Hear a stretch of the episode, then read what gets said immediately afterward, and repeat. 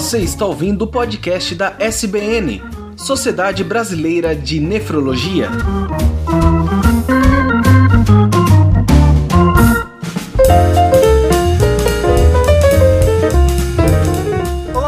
Ouvintes, sejam bem-vindos ao podcast da Sociedade Brasileira de Nefrologia. Eu sou Tarek Fernandes e hoje falaremos sobre nefrologia tropical. Também como host desse episódio, ao meu lado está a doutora Cíntia Vieira, que é diretora de políticas associativas da SBN e coordenadora do serviço de nefrologia do Hospital Ernesto Dornelles, em Porto Alegre. Boa noite, doutora. Oi, boa noite. É muito bom estarmos todos juntos aqui nesse momento. Como co-host desse episódio, a doutora Carla Cristina Petrucelli, que é professora do Departamento de Clínica Médica da UFAM e vice-presidente norte da SBN. Boa noite, doutora. Boa noite a todos. É um prazer muito grande estar aqui, especialmente pelo assunto que nós vamos tratar hoje à noite. Exatamente. E como convidados especiais desse episódio, nós temos o Dr. Geraldo Bezerra Júnior, que é nefrologista com doutorado em Ciências Médicas pela Universidade Federal do Ceará, onde é pesquisador colaborador e professor da Universidade de Fortaleza e já esteve conosco no episódio 21 da SBN. Boa noite, doutor. Boa noite, é um prazer estar aqui também. E também, como convidada especial, nós temos a doutora Elizabeth Dyer, que é nefrologista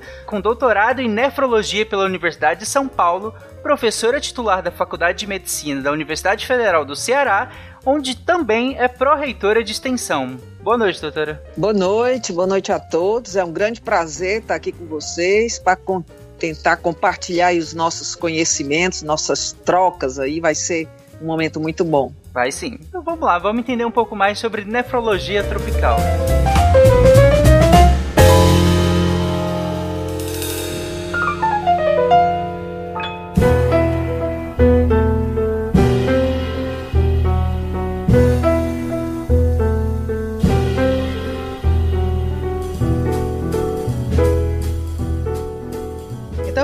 Conversar com vocês e com os colegas tão diferenciados nesse assunto tão uh, importante, né, que é a nefrologia tropical. Bem, a pandemia da Covid-19 chamou a atenção de muitos para a associação entre as doenças infecciosas e a ocorrência de lesões renais graves. Porém, no nosso país, as doenças tropicais de caráter endêmico no nosso meio têm um impacto muito grande, né? Talvez até maior que a Covid-19 na incidência de lesão renal aguda.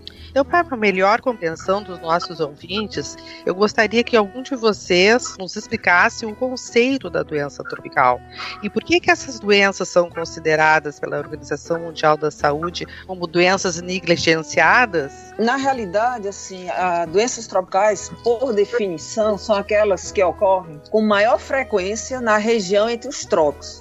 Trópico de Câncer, no hemisfério norte, e Trópico de Capricórnio, no hemisfério sul. E nesse trecho nós temos 150 países e aproximadamente 40% da população mundial. Então realmente é um impacto muito grande. A maioria dos países dessa região são de baixa ou média renda e as pessoas acabam tendo acesso limitado a diversos serviços públicos, incluindo educação e saúde. Muitas dessas doenças tropicais são consideradas pela OMS, Organização Mundial da Saúde, como negligenciadas. E doenças negligenciadas negligenciadas são doenças que não só prevalecem em condições de pobreza, mas também contribuem para a manutenção do quadro de desigualdade, já que representam um forte entrave ao desenvolvimento dos países. Como exemplo de doenças negligenciadas, podemos citar de causas infecciosas, como dengue, doença de Chagas, esquistossomose, rancenias, leishmaniose, leptospirose, malária, entre outras. De causas não infecciosas também são importantes como plantas que, que liberam toxinas, como envenenamento por mordedura de cobra, é, picadas de abelha e também produtos químicos. E vale ressaltar aí também que complicações obstétricas entram também nesses grupos. Né? E segundo da, da Organização Mundial da Saúde, mais de um bilhão de pessoas estão infectadas com uma ou mais doenças negligenciadas, o que representa um sexto da população mundial. Em embora exista é, financiamento para pesquisas relacionadas às doenças negligenciadas, o conhecimento produzido não se reverte em avanços terapêuticos, como, por exemplo, novos fármacos, métodos diagnósticos e vacinas. Uma das razões para esse quadro é o baixo interesse das indústrias farmacêuticas nesse tema. Então, assim, a maioria das doenças infecciosas e parasitárias tem um potencial de causar complicações renais, daí as lesões renais agudas, uma vez que estão associadas com alterações no organismo que leva à disfunção renal, como hemorragias, desidratação, respostas inflamatórias sistêmicas, com produção de diversas citocinas liberadas, levando à vasodilatação. A rabdomiólise entraria aí, a hemólise, entre outras alterações sistêmicas que levam à lesão renal aguda. Gostaria de saber, já que esse assunto é hum. tão amplo, a gente está vendo essa, essa magnitude que a doutora Elizabeth nos colocou agora, que 150 países nessa faixa, com essa imensidão de, de patologias descritas, que trazem grande repercussão. Uh, quais dessas doenças elas teriam maior impacto na epidemiologia da doença renal aguda no Brasil? Alguém sabe me responder? Sim, aí é, nós teríamos a leptospirose, né, que ela é muito prevalente no, no Brasil, é, principalmente no sul-sudeste, a malária, né, na, na, região do, do Amazonas. A febre amarela, é, ela é menos, claro, ela é mais na parte, na, na floresta, não, não pega muito a, a parte urbana e ela está controlada, bem controlada. E dengue, dengue hemorrágica. Essa daí, então, ela é a mais prevalente entre nós, mas não tão frequente a lesão renal aguda para o número de indivíduos que são acometidos pela dengue. A distribuição dessas infecções também pode variar de acordo né, com a área geográfica. Doutor Geraldo, assim, ó, falando, uhum. é, a, a, leptospirose não é a, a, assim, a, conhecida como a doença do rato? E como é que ela se relaciona com a doença renal? Como é que as pessoas, eu acho que não têm esse conhecimento que ela possa se ter alguma relação? Ela existe uma relação para o, o público leigo que está nos ouvindo, né? Ele ter uma compreensão disso. Isso. Então, a leptospirose é causada por uma bactéria, a leptospira, e é transmitida pela urina do rato, que o rato armazena a bactéria é, e geralmente ao longo de toda a vida do rato. Então, realmente é um animal realmente que transmite a doença e uma das principais complicações é exatamente a lesão renal aguda, porque a, a bactéria tem um tropismo pelos rins. A professora Elizabeth também pode detalhar mais uhum. essa fisiopatologia, uhum. que ela é expert né, nessa doença, enfim. É, e a, a, complicação da leptospirose é exatamente a tríade de doença renal, lesão renal aguda, fenômenos hemorrágicos, inclusive pulmonar, e a principal, uma das principais causas de mortalidade é pela hemorragia pulmonar, e lesão hepática por colestase, por isso que a pessoa fica com icterícia, que a pele amarelada confunde inclusive com hepatites virais.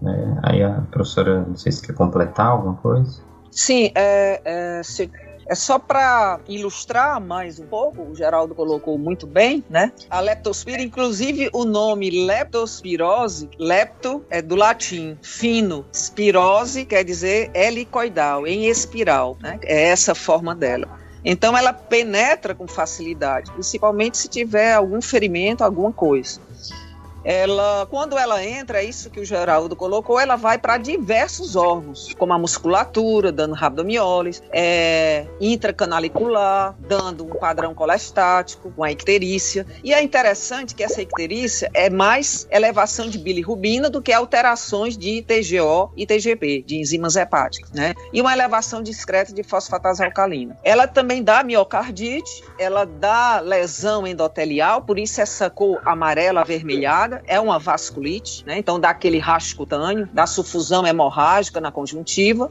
é bem característico, o diagnóstico é muito clínico, apesar do diagnóstico sorológico ser um pouco demorado, você tem que ter a, a, a seroconversão.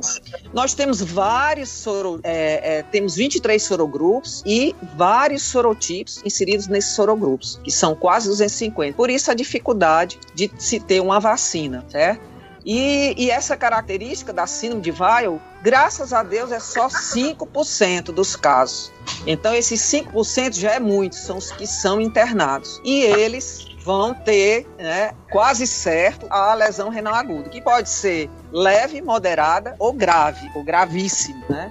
E aí esse gravíssimo vem sangramento, vem hipotensão. Então, além da nefrite intersticial, que é a passagem do, da leptospira pelo rim, pelo intestício, até cair no túbulo renal, ele não é filtrado, ele sai pelo túbulo, entra dentro do túbulo, né, do intestício e cai dentro do túbulo, dando essas alterações tubulares, que é o mais importante. Com perda de sódio, de potássio e até lá no túbulo distal, ele tem uma ação de inibir o ADH. Então, o paciente tem poliúria. Por isso que a lesão renal aguda da leptospirose é hipocalêmica e não oligúria em 76%, quase 80% dos casos. E quando ela é oligúrica, ela é extremamente grave e isso aumenta a mortalidade. Nós estamos vendo, doutora Beth, que essa doença ela tem um potencial de ser muito grave, e, uh, mas basicamente nós solucionaríamos a maioria dessas, desses, dessas doenças, então, tropicais, a gente já está vendo, que se nós tivéssemos um saneamento básico bem sustentado, nós evitaríamos essa progressão tão grave. Provavelmente uhum. esses pacientes vão ir para UTIs, vão ir para diálise também, né? Isso, isso. Sim, sim.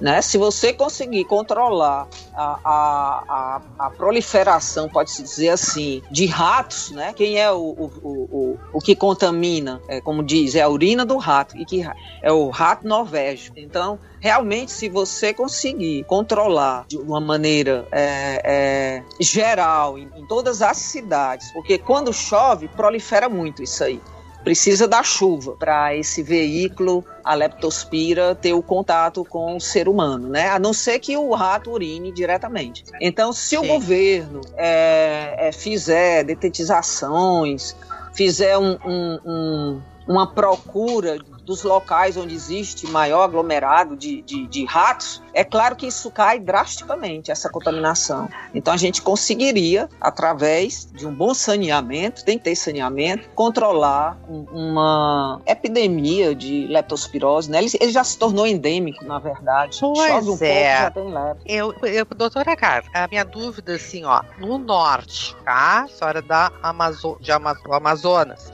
Uh, geralmente a gente ouve falar que os ratos vêm nas grandes inundações, nas chuvas. Uh, não sei, é muito grande aí o percentual de pacientes infectados necessitando de diálise com leptospirose? Não, é, uma, é uma característica até interessante. A gente não observa, apesar de ser uma região em que as médias pluviométricas são bastante intensas, a gente não observa com a mesma frequência que, por exemplo, na região sudeste, durante o período de chuvas. Eu talvez atribuiria até a nossa situação geográfica, porque aqui a, as, as, nossas cheias elas são graduais, elas são sazonais e o, o, o caboclo amazônico já está preparado para isso. Não há essa, muito essa situação de enxurrada, porque a relação do, do, do, contato com a urina do rato durante a, a, a, estação de chuvas tem mais a ver com essa característica da enxurrada mesmo, que não é típica da gente aqui. É derivada da urbanização, né? Se você tem um processo de urbanização avançado no Sudeste, é, junto com, com a falta do saneamento básico e a exposição aos roedores, aí você tem a maior proliferação da doença, enquanto uma região amazônica ainda que se tenha um índice de urbanização é, muito maior do que já teve, ainda assim é uma região que está acostumada a esses índices pluviométricos, já se adaptou a viver assim, né? Sim. Exato, uhum. exato. É interessante, né? É, a urbanização para nós trouxe mais problemas é, do ponto de vista de, da malária e da leishmaniose tegumentar, né?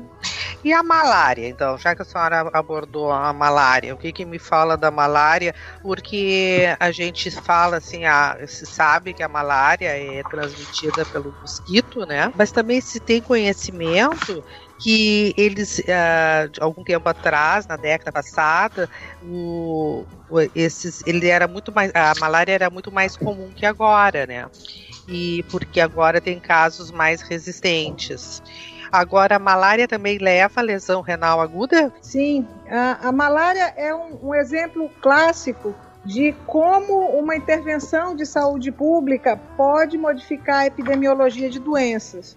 A gente observava a, a, coisa de uma década e meia, até uma década e meia atrás, uma incidência muito grande de casos de lesão renal aguda grave em infecções por Plasmodium falciparum, que é um dos, dos das espécies é, prevalentes de, de Plasmodium aqui na, na região. Uhum. Só que houve um, um interesse das organizações sanitárias em haver tratamento precoce, diagnóstico precoce, e é muito difundido isso, isso em todas as, as, regiões, até onde não há médico, há diagnóstico de malária por conta de técnicos de saúde pública. Então, esse diagnóstico precoce propicia um acesso mais rápido dos pacientes à, à atenção avançada de saúde e com isso tratamento é rápido e as lesões renais agudas é, se tornam menos prevalentes. O que a gente observa hoje é que o plasmódio, que era tido como bonzinho né, até um certo tempo atrás, plasmodium vivax, ele não é tão bonzinho quanto, quanto acharam, tão benigno. E as nossas formas de, de lesão renal aguda grave, mais recentemente, têm sido atribuídas a ele, e também as situações decorrentes do tratamento, como situações em que o, o, o indivíduo tem uma certa deficiência enzimática, deficiência de G6PD, e desconhece isso e recebe o tratamento padrão, porque o tratamento é padronizado pelo Ministério da Saúde, e quando recebe, ele vai receber a primaquina, ele acaba tendo hemólise e, por esse motivo, desenvolve lesão renal aguda, não da malária, mas do Sim. tratamento. Sim. É? Hum, como consequência. Como consequência. Mas até isso já está tá, tá experimentando uma redução, porque o grupo de pesquisa daqui da Fundação de Medicina Tropical tem difundido bastante a cultura da pesquisa da deficiência enzimática. Então, antes da gente começar a tratar, se faz a, pode se fazer a pesquisa de deficiência enzimática e escolher adequadamente o tratamento. E mais um outro trabalho interessante aqui do grupo da Fundação foi a aprovação da tafenoquina, que é tratamento para Plasmodium vivax em dose única, que é um negócio assim bem legal e que vai modificar a, a, a, evolução desses pacientes aqui na região. A malária, né, Carla, deixou de ser uma doença negligenciada, né? Porque o que, que é. você fala é, sobre mas... isso? Porque você tem tratamento, o governo está interessado, né? Você já tem um controle maior. E aí eu é. gostaria que você é, se posicionasse em relação a isso. Ela deixa de ser negligenciada? Eu penso que sim, porque já né? há todo um, um, um programa né, voltado para isso. Isso. Mas a gente tem que lembrar que, apesar da gente, aqui no, no, no Brasil, ter todo esse avanço, a malária na África ainda mata bastante. E lá a, a, os recursos são muito mais escassos do que os nossos, principalmente quando a, a evolução, quanto a, evolução de doença renal, dificuldade para diagnóstico, dificuldade para tratamento.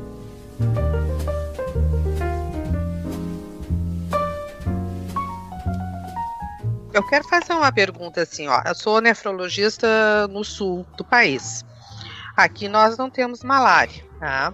Então, se a gente for ver um caso de malária, vai ser assim, alguém que viajou, que foi para o norte, o nordeste, mais o norte, e que voltou com a patologia. Uh, vocês têm aí, como deve ser bem mais frequente, já existe alguma tipo protocolo, tipo paciente que apresenta sinal e sintoma de malária, que já seja imediatamente atentado, procurado pelo médico da ponta, uh, algum dano renal. Uh, falaste, a, a Carla falou que já faz a dosagem de enzimas para ver o tratamento, como vai ser, mas já existe assim todo uma, um, um protocolo para isso? O Ministério tem, inclusive esse ano foi editado, final do ano passado, virada para esse ano, um novo protocolo do, do Ministério da Saúde que é bastante difundido para o tratamento de malária.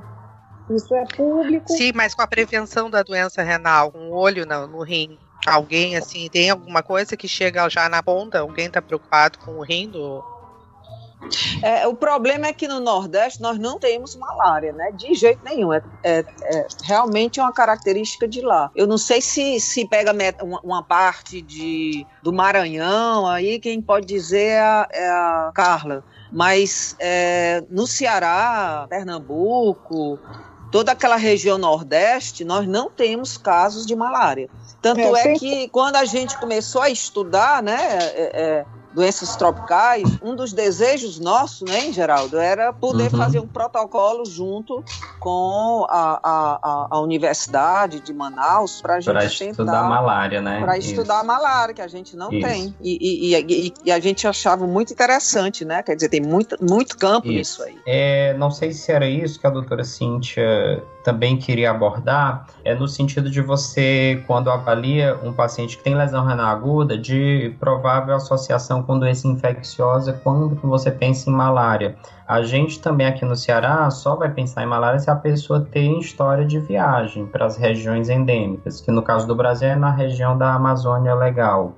Porque mesmo no Ceará a gente não tem caso autóctone, digamos assim. É só quando a pessoa realmente vem de viagem, que seria o mesmo caso do sul do Brasil. Então, se você tem um paciente com lesão renal aguda de provável origem infecciosa, a gente só pensa em malária se a pessoa teve histórico de viagem. É, e a abordagem da lesão renal aguda, é, em geral, segue o mesmo protocolo, né? É, é, a questão da diálise precoce e o que tem de diferente na malária é a questão da hemólise, né? Que aí a, a doutora Carla pode, ela tem uma experiência maior do que a nossa, né? Claro. É, como é o manejo dessa hemólise, que também é uma causa né, da, da lesão renal. Mas a diálise em si, é, é a, a, chave em, em, praticamente todas as doenças infecciosas é diálise precoce e é, quanto antes a gente inicia, geralmente o paciente tem um prognóstico melhor. Em relação assim a, a, a diálise precoce, a gente conseguiu é, mostrar em trabalhos nossos com a leptospirose, né, que acaba, acaba sendo uma febre Isso. hemorrágica. Eu não uhum. sei se dá para a gente levar para as outras febre hemorrágica, mas pensando assim, se a gente uhum. classificar uhum. de acordo com o Akin, ou com o Rife, ou com o Cadigo, e, e a ideia é que essas doenças que tenham alto é, hipercatabolismo, e a malária é uma delas, ela deve entrar nessa, nesse mesmo pensamento, né? De não deixar, uma vez que está desenvolvendo a lesão renal aguda, por conta de todos esses fatores, tubo de coagulação e tudo mais, não deixar indicar a diálise num, num, num momento muito tardio, né? Uhum. Mas aí é a vivência, né, Carla? É a vivência que você tem com seus pacientes, Isso vendo o dia a dia e, e, e, e à medida que você indica mais precoce, aquele sai, o outro não. Mas assim, a gente precisa publicar esses dados, né? Se não houver uma publicação em relação a isso, a gente não consegue afirmar. A gente pode sugerir, mas não afirmar, né? É, essas publicações vão, vão, se tornar até um pouco mais difíceis, porque com essas intervenções de diagnóstico precoce, a gente tem observado cada vez menos lesão renal aguda grave secundária à malária. Né? A gente tem que, que partir para o retrospectivo do que, que, que aconteceu porque o, o, número de casos realmente de lesão renal aguda grave diminuiu bastante. Que bom, isso Maravilha. é uma coisa, uma, uma, boa, né, uma boa notícia dentro dessas doenças tropicais, que a malária pelo menos está tendo um avanço, né? Uhum. Me diga uma coisa, e a dengue, hein, que é uma preocupação constante, profissional de saúde, se fala na dengue hemorrágica, e, e ela também pode causar doença renal aguda, né?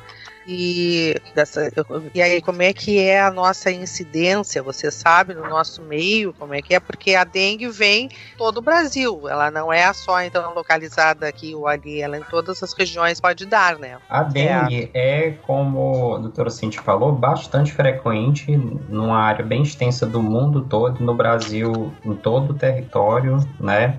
É, é considerada a arbovirose mais frequente no mundo todo. A arbovirose é doença que é transmitida por mosquito, né?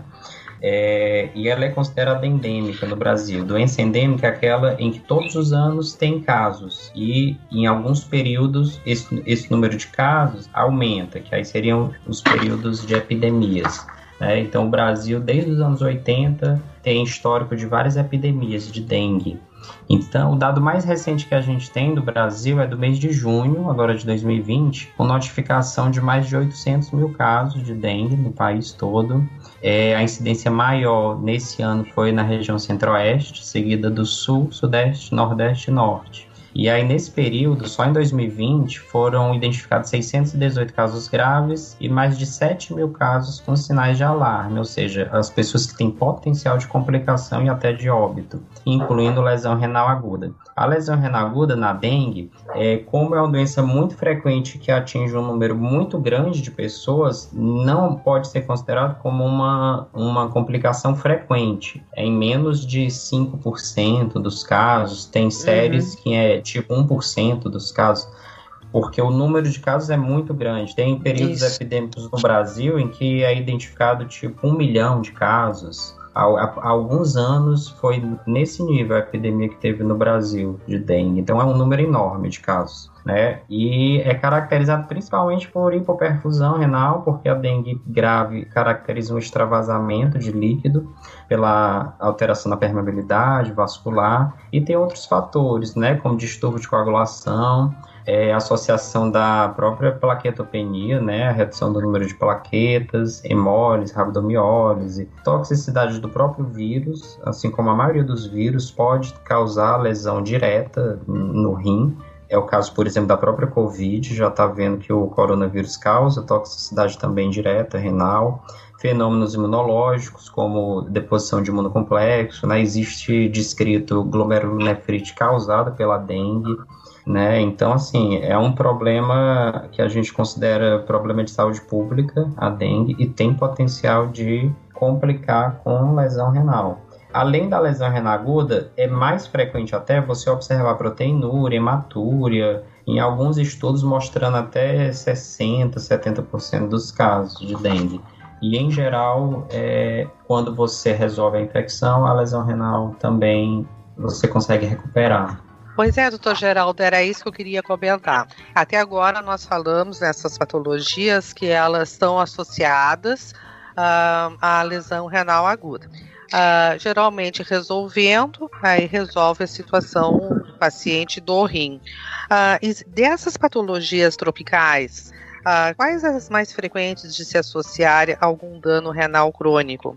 Porque, pelo que eu sei, eu acho que a lepra é uma delas, né? A hanseníase. Uhum. Mas quais as que são as mais frequentes, assim, que vocês poderiam nos dizer que possa acompanhar uma síndrome nefrótica? Quais as doenças seriam? Uhum. Nós temos a esquistossomose, né? Que, que ela, ela é frequente, mas agora o que a gente está vendo é que a, a forma sintomática, que é a intestinal, eles, através de biomarcadores, a gente já conseguiu publicações mostrando que eles têm alteração intersticial, porque antigamente achava que era só glomerular, né? Que até tem a classificação. Ele pode dar glomerulonefrite me mesanjo proliferativa, exudativa, membrano é, mesanjo proliferativa e GESF e até amiloidose, certo? Então, esse é o padrão da, da, da glomerulopatia dentro da esquistossomose, a forma hepatoesplênica. Só que a gente começou a estudar a, a esquistossomose na forma assintomática, pegando população de áreas mesmo que tem.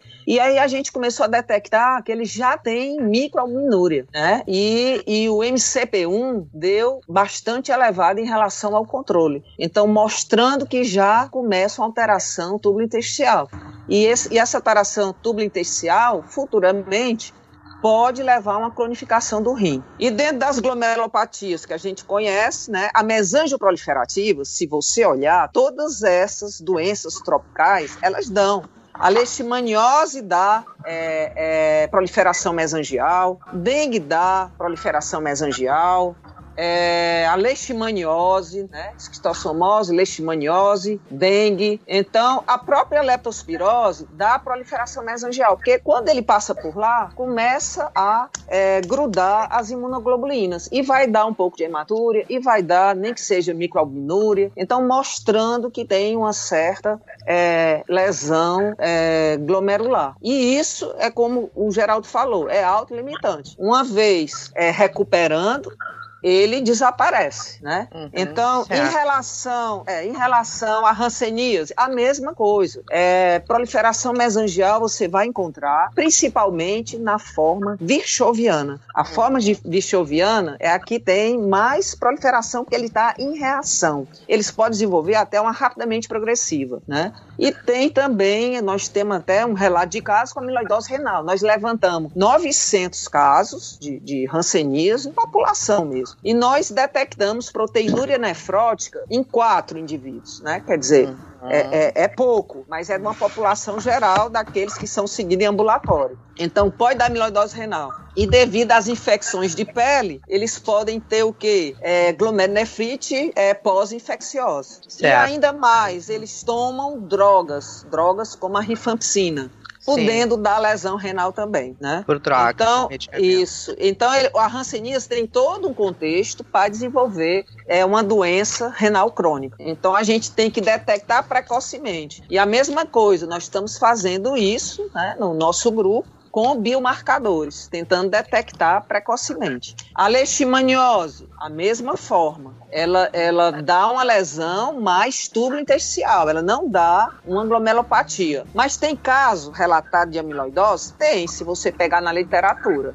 Tem, né? E essa alteração intersticial, se é, é, houver retardo no tratamento, não detectar rapidamente, isso aí pode desenvolver é, uma doença renal crônica futura, sem dúvida, tá, ficar com sequela, né? Eu não sei se você quer que eu fale da tuberculose também, porque a tuberculose está ligada também com a amiloidose, nefrótica, e é raro, é muito raro, mas pode acontecer. Qual é a lesão principal no rim da tuberculose? É a lesão tubo intersticial, é a formação de granulomas que vai destruindo todo o parênquima renal. E isso dá, leva a doença renal crônica. Nós temos relatos de casos mostrando isso, né? Fizemos levantamento também. Então, a tuberculose tem que ser lembrada, né, do acometimento renal e tem que ser pesquisada. Então, eu acho que essa- essas doenças que eu falei aqui, a gente tem que ficar sempre ligado, né, para ver como é que está a evolução da, da função renal nesses pacientes.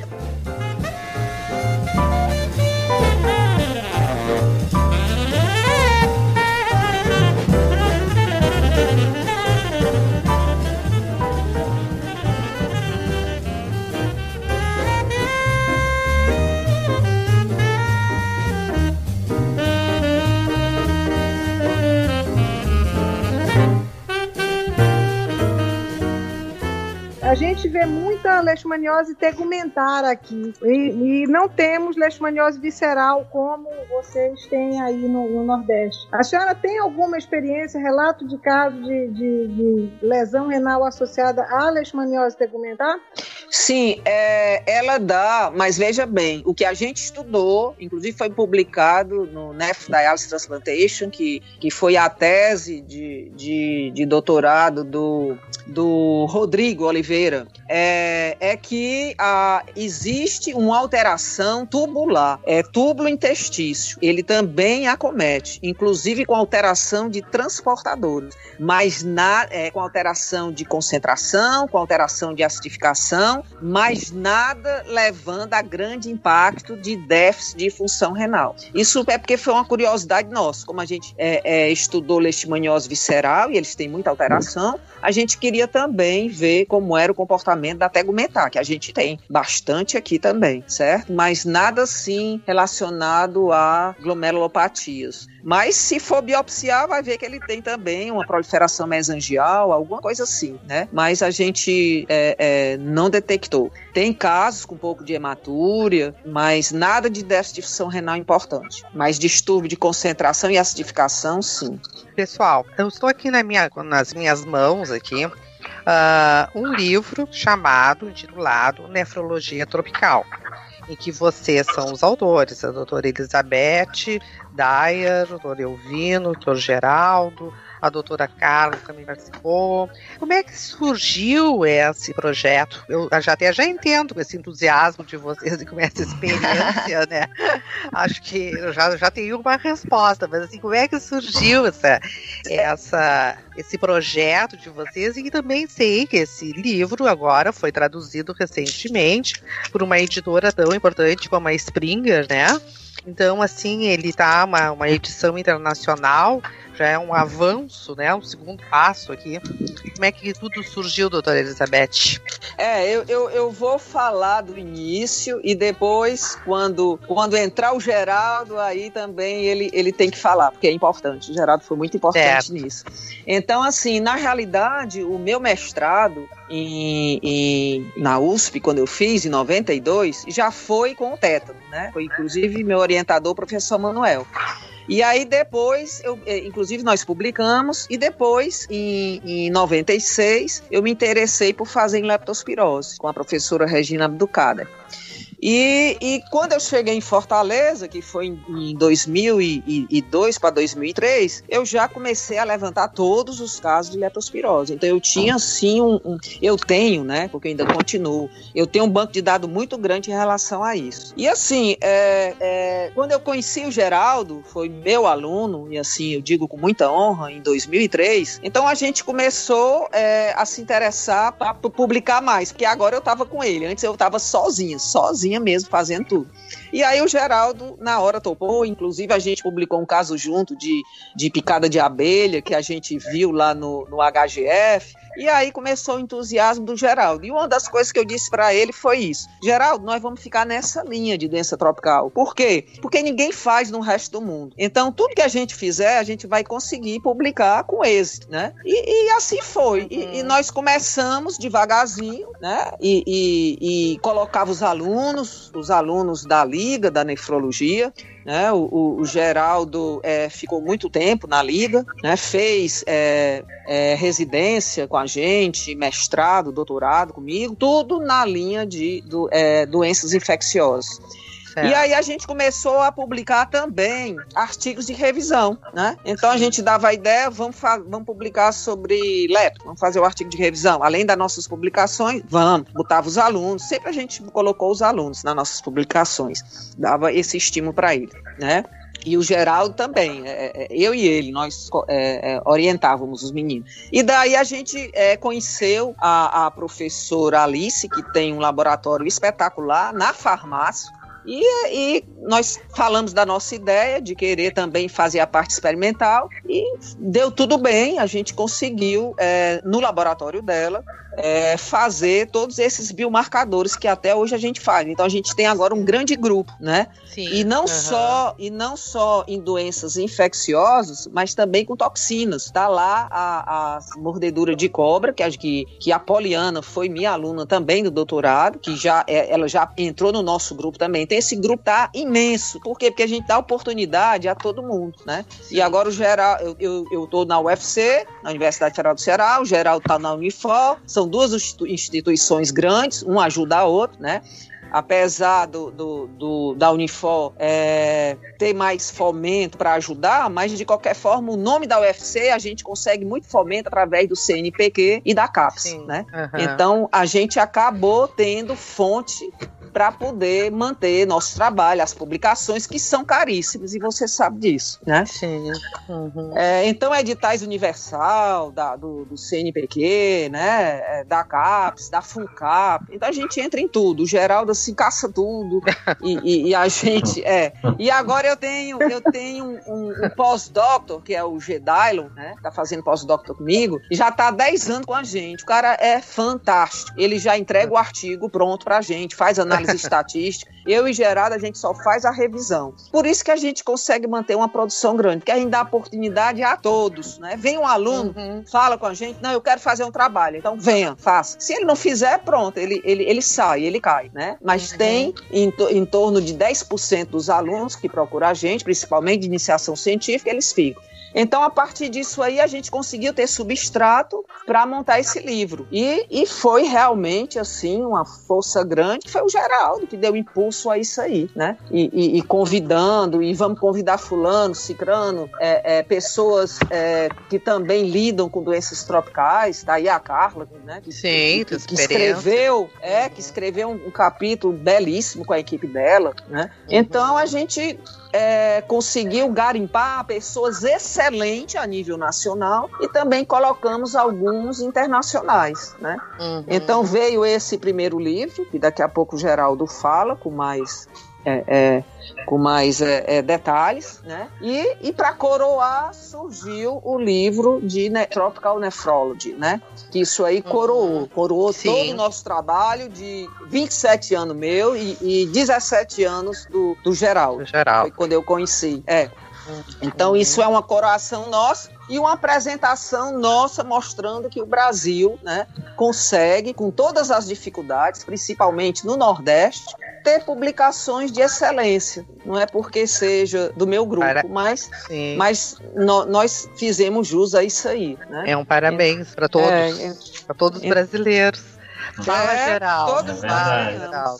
Geral, fala aí. Né, então, só complementando né, o que a doutora Elizabeth falou, a gente já vinha nessa linha de pesquisa e continuamos há, né, há vários anos. É, e uma das pessoas também que ajudou muito no livro foi o professor Elvino, aí do Rio Grande do Sul, né? Foi um dos primeiros a dar essa ideia de juntar tudo num livro, porque ele também já tinha experiência, né, em editoração de livros. Ele tem vários livros publicados e aí a, assim a, na prática o que, que a gente fez? A gente já tinha um material muito extenso né de tanto das nossas pesquisas como de levantamento bibliográfico, mas obviamente que a gente convidou praticamente todos os pesquisadores da área no Brasil de nefrologia e doenças infecciosas que tinham essa interseção e os que aceitaram participar estão no livro, que obviamente nem todos aceitaram, né? Mas a gente conseguiu ter uma amostra muito boa de, de colaboradores. E, e aí a editora que a gente conseguiu ter um trabalho muito bom foi a editora Valieiro de São Paulo, Sim. que fez uma edição muito bonita, assim, muito bem acabada, né? Eu acho que ficou muito bom mesmo Esse, o livro. Eles são bem cuidadosos sempre. Isso, ficou assim muito bonito mesmo com as imagens coloridas, né, de biópsia e tudo, achei bem legal mesmo.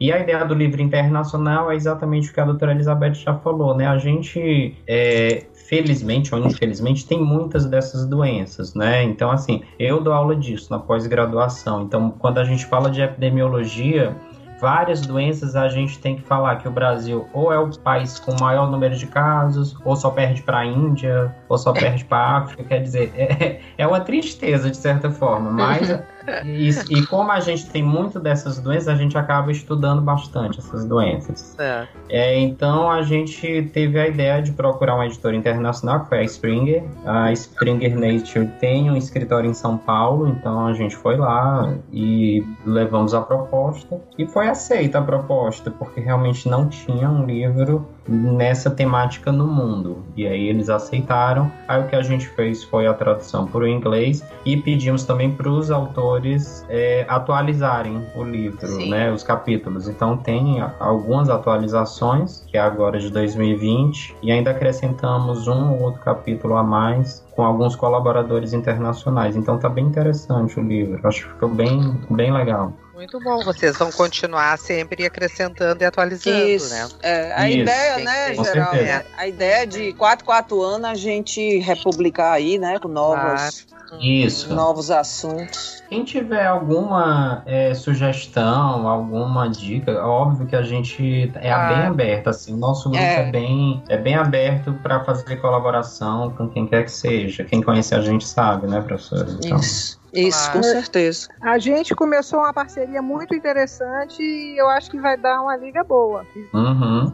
Só, só, corrigindo, só corrigindo uma informação, a equipe não é minha, eu é que sou da equipe. o chefe chef da equipe é o Dr. Marcos Lacerda, que é o chefe da infectologia.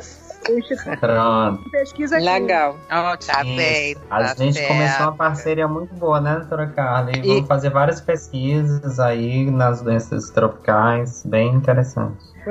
Deus te ouça. Não, vai ser assim.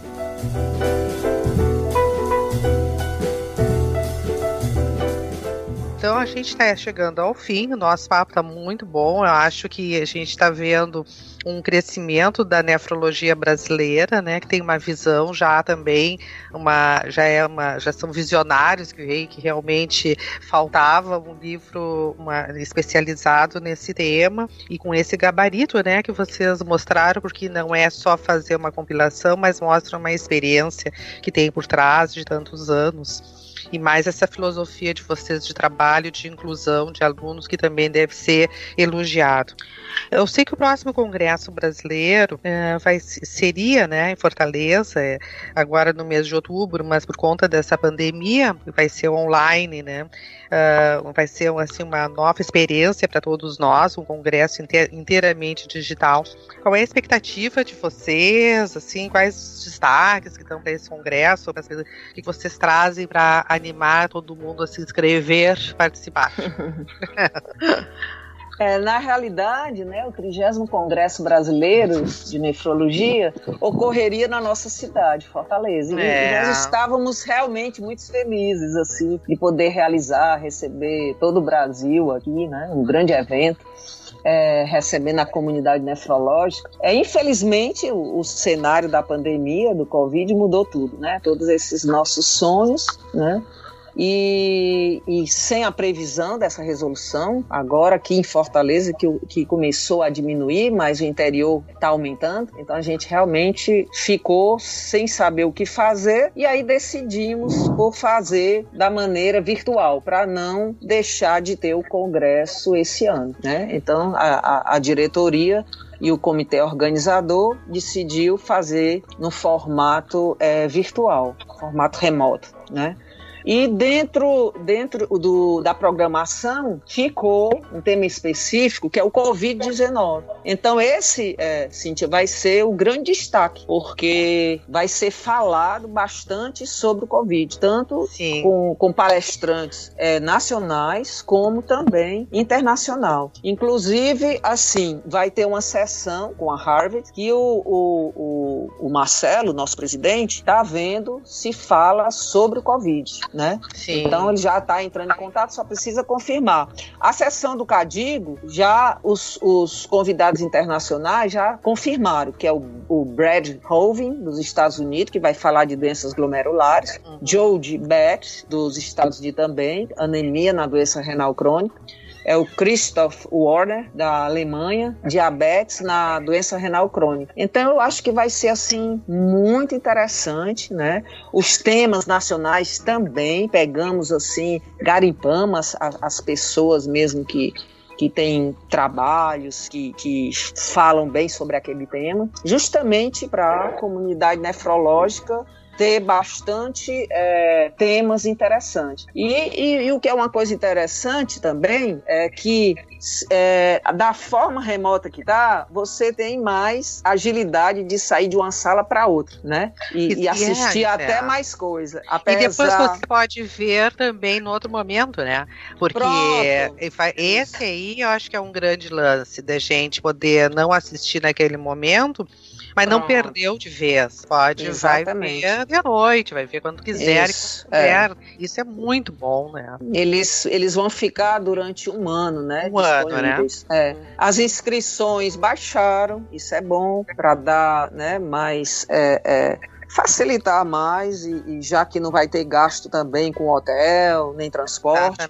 É, o, o, que fica chato é que a gente não tem um contato presencial é, jantares é. né? Mas teremos isso, isso, é importante. É mas mas a gente vai no futuro é, se inscrever de novo para ser em Fortaleza sem dúvida né? E também lembrar que as ligas também vão ter um momento nós estamos valorizando a, as ligas acadêmicas né? Tá na a, quem está presidindo é o professor Geraldo, né?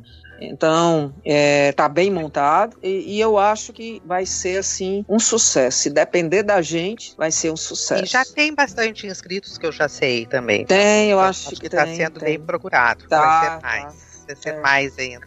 Eu acho que a gente chega ao fim, né? Acho que o nosso tema foi muito, muito bem explorado, muito bom. Acho que tem bastante coisa ainda que deveria ser, mas podem ler o livro, né? Temos o livro, temos agora até capítulo uhum. novo. Na... Esse aí eu não tenho em inglês ainda, só tenho este o anterior. Mas tem, quando a gente começa a ler, é, está muito bom mesmo esse livro. Meus parabéns para vocês. Alguém obrigado, quer deixar obrigado. algum recado a mais, alguma coisa? Eu só queria agradecer a participação, essa oportunidade da gente conversar, né? É sempre enriquecedor. Então, poder mostrar toda a nossa história aqui hoje foi muito gratificante. Então, agradecer, Cíntia, agradecer a Carla, né, pelo convite. Muito tá feliz. Tá, e agradecer a presença do meu companheiro, né, o professor Geraldo. É muita honra estar aqui com ele. Agradeço então, também a tá, a honra é toda minha. Muito bom. Agradeço também, professora Cíntia, Carla, muito obrigado. Até uma próxima, então. Muito Até bom. uma próxima. ah, beijo. Tchau. Obrigado. Tchau, Tchau, tchau, Eu agradeço muitíssimo a presença e as explicações do Dr. Geraldo e da doutora Elizabeth. Doenças tropicais, como vocês viram, é um tema interessantíssimo e muito sensível a políticas públicas, como o enfrentamento à malária e à dengue, que foi citado aqui, mostra isso muito bem. E as relações dessas doenças com a nefrologia, como também vimos hoje, pode ser direta e muito importante. Por fim, eu convido todos os ouvintes a acessarem o site do Deviante, deviante.com.br, e comentarem na postagem desse episódio, sejam críticas, elogios ou mesmo dúvidas que possam ter restado ainda. E os links para o congresso e para o livro também estarão na postagem desse episódio. Além disso, acessem o site da SBN e o Twitter, arroba SBNNefrologia. Lá, inclusive, estão sendo publicados os comunicados e os posicionamentos de diversos departamentos da SBN em relação à pandemia da Covid-19. E é isso, um abraço e até o mês que vem com um novo tema da Sociedade Brasileira de Nefrologia. Tchau, gente. Tchau, obrigada, Thalia.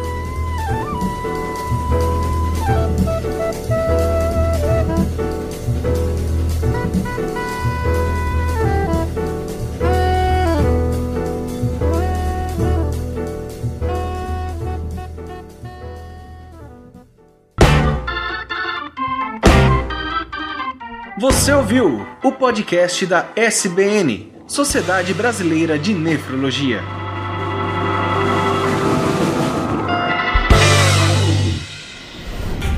Este programa foi editado por Talkcast. Edições e produções de podcast.